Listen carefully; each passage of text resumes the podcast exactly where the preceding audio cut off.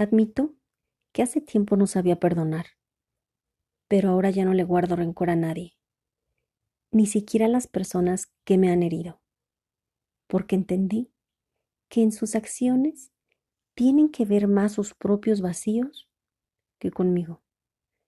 Se vive mejor cuando perdonas y decides seguir adelante.